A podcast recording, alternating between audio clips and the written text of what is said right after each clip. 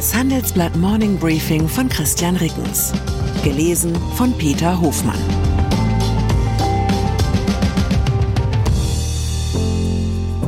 Guten Morgen allerseits. Heute ist Mittwoch, der 22. November. Und das sind unsere Themen.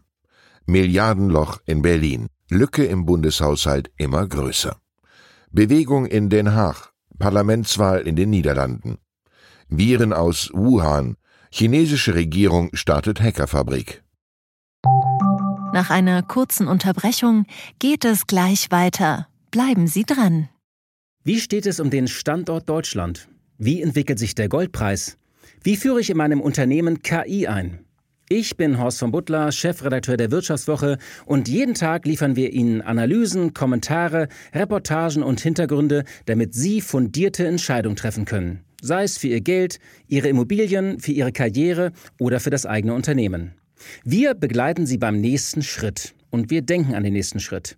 Für unsere journalistische Arbeit wurden wir jetzt sogar mit dem European Publishing Award ausgezeichnet als Magazin des Jahres und das wollen wir mit Ihnen feiern. Auf vivo.de slash ausgezeichnet können Sie jetzt drei Monate lang die Vivo zum halben Preis lesen. Also da würde ich ja zuschlagen. Ich freue mich auf Sie. Bundeshaushalt. Das bisschen Haushalt macht sich von allein, sagt mein Mann. So hat es Johanna von Kotschian 1977 gesungen. Eine Melodie, die daheim bei Scholzens, Lindners und Habecks zumindest seit dem Klimafondsurteil des Verfassungsgerichts nicht mehr geträllert werden dürfte.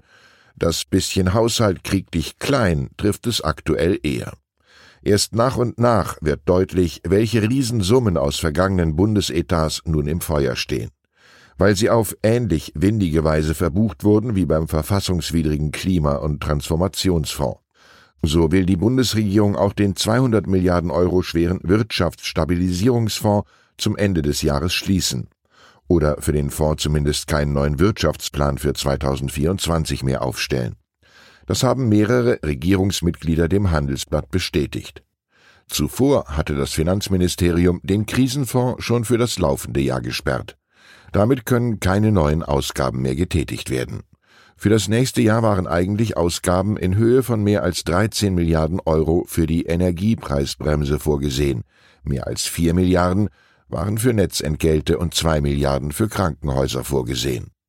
Die Regierung hatte zuvor bereits den Klimafonds sowie Teile des Bundeshaushalts 2023 gesperrt. Insgesamt stehen nach dem Karlsruher Urteil nun schuldenfinanzierte Ausgaben von über 100 Milliarden Euro als potenziell verfassungswidrig zur Disposition. Bundesregierungen sind schon an kleineren Katastrophen zerbrochen als dieser. Was die Ampel in der Haushaltskrise auf Gelei und Verderb zusammenschweißt, ist die gemeinsame Angst vor Neuwahlen. Bei denen dürften vor allem SPD und FDP dramatisch verlieren. Und die AfD würde zur zweitstärksten Kraft hinter der Union aufsteigen. Wahlen. In den Niederlanden finden heute solche Neuwahlen statt. Notwendig wurden sie durch den Rücktritt der Regierung von Premier Mark Rutte. Und auch in den Niederlanden wird das Parteiensystem ordentlich durchgeschüttelt. Erst vor drei Monaten hatte der unabhängige Abgeordnete Peter Omtzigt seine Partei New Sozialkontrakt gegründet. Heute hat er den Umfragen zufolge eine Außenseiterchance auf den Wahlsieg bei der Parlamentswahl. Knapp vorn in den Umfragen liegt allerdings immer noch Ruttes rechtsliberale Regierungspartei unter der neuen Spitzenkandidatin. Das ist die Justizministerin Dilan Yesilgös und die Partei PVV des Rechtspopulisten Gerd Wilders. Gleich auf mit Omzigt folgt das rot-grüne Bündnis unter Führung von Franz Timmermans, bislang EU-Kommissar.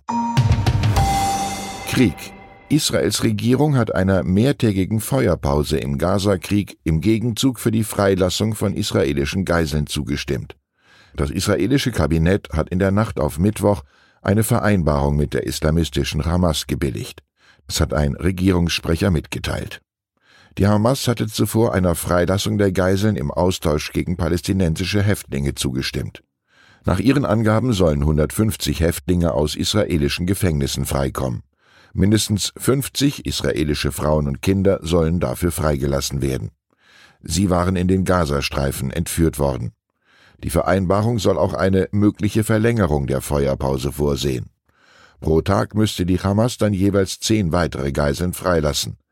Israels Regierungschef Benjamin Netanyahu hat jedoch betont, dass der Krieg auch nach der Umsetzung des Abkommens fortgeführt werde.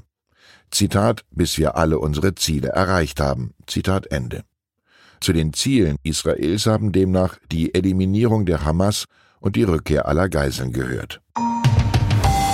Internet.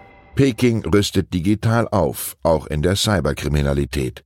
Die Zahl der Angriffe durch chinesische Hacker in Europa ist in den vergangenen Jahren nicht nur massiv gestiegen, die Attacken sind auch deutlich professioneller geworden. Zu diesem Schluss kommt eine Studie des Berliner China-Thinktanks Merix. Sie liegt dem Handelsblatt exklusiv vorab vor. Seit vergangenem Jahr bildet das Land seine Cyberarmee sogar auf einem eigenen Campus aus. Im 40 Quadratkilometer großen nationalen Cyber Security Center im zentralchinesischen Wuhan, jener Stadt, die noch vor kurzem durch einen Virus ganz anderer Art berühmt wurde. Chinesische Angriffe in Europa seien oft langfristig angelegt. Das sagt Studienautorin Antonia Maidi. Zitat Das Ziel ist es, möglichst lange in den Systemen zu bleiben, Daten abzugreifen und Sabotageaktionen vorzubereiten. Zitat Ende. Krypto. Das langjährige US-Strafverfahren gegen die weltgrößte Kryptobörse Binance endet mit einem Schuldbekenntnis und einem milliardenschweren Vergleich. Die Ankläger hatten dem Unternehmen unter anderem die Umgehung von Sanktionen, illegale Finanzierungen und Geldwäsche vorgeworfen. So soll Binance Krypto-Deals zugunsten der Terrororganisation Hamas ermöglicht haben. Der Vereinbarung zufolge zahlt Binance eine Strafe von mehr als 4 Milliarden Dollar. Darüber hinaus trat CEO Changpeng Zhao als Chef der Börse zurück. Finanzen die US-Notenbank Federal Reserve ist nach einer Serie von aggressiven Zinserhöhungen mittlerweile auf Vorsicht bedacht. Dies geht aus den am Dienstag veröffentlichten Protokollen der jüngsten Sitzung von Anfang November hervor. Wenn allerdings die Fortschritte hin zum Inflationsziel von zwei Prozent als unzureichend eingestuft werden sollten, wäre eine weitere geldpolitische Straffung aus Sicht der Währungshüter angemessen. Musik Money for Nothing diese Zeiten sind nicht nur in der Geldpolitik vorbei, sondern auch im Bundeshaushalt. Und so liefern die Dire Straits wahrscheinlich den passenderen Sehnsuchts-Soundtrack zur politischen Stimmung als Schlagersängerin von Kotschian. Die Gitarre, mit der Dire Straits Frontmann Mark Knopfler einst den bekanntesten Hit seiner Band eingespielt hat, steht derzeit beim Londoner Auktionshaus Christie's zur Versteigerung. Für einen vergleichsweise überschaubaren Schätzwert von 10.000 bis 15.000 Pfund. Der letzte große Gitarrenliebhaber im Kabinett war meines Wissens der 2011 pensionierte Wirtschaftsstaatssekretär Bernd Pfaffenbach. Vielleicht wecken diese Zeilen ja sein Interesse und er findet für das Instrument irgendwo noch einen privaten Schattenhaushalt. Ich wünsche Ihnen einen Tag ohne unkontrollierbare Defizite. Herzliche Grüße, Ihr Christian Reckens. PS welches Buch aus dem Jahr 2023 haben Sie besonders gern gelesen? Welcher Roman, welches Sachbuch hat Sie inspiriert? Schreiben Sie an forum@handelsblatt.com. Das Handelsblatt bespricht die meistgenannten Titel in einer der Dezemberausgaben.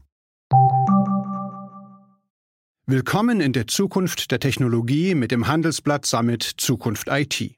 Seien Sie Teil der IT-Flagship-Tagung des Handelsblatts, bei welcher führende Köpfe der IT-Branche zusammenkommen, um die neuesten Trends und Herausforderungen der digitalen Transformation zu diskutieren. Vernetzen Sie sich mit Branchenführern und finden Sie Lösungen, die Ihr Unternehmen voranbringen.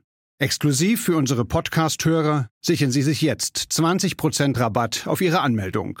Besuchen Sie zukunft-it.jetzt und verwenden Sie den Vorteilscode Podcast.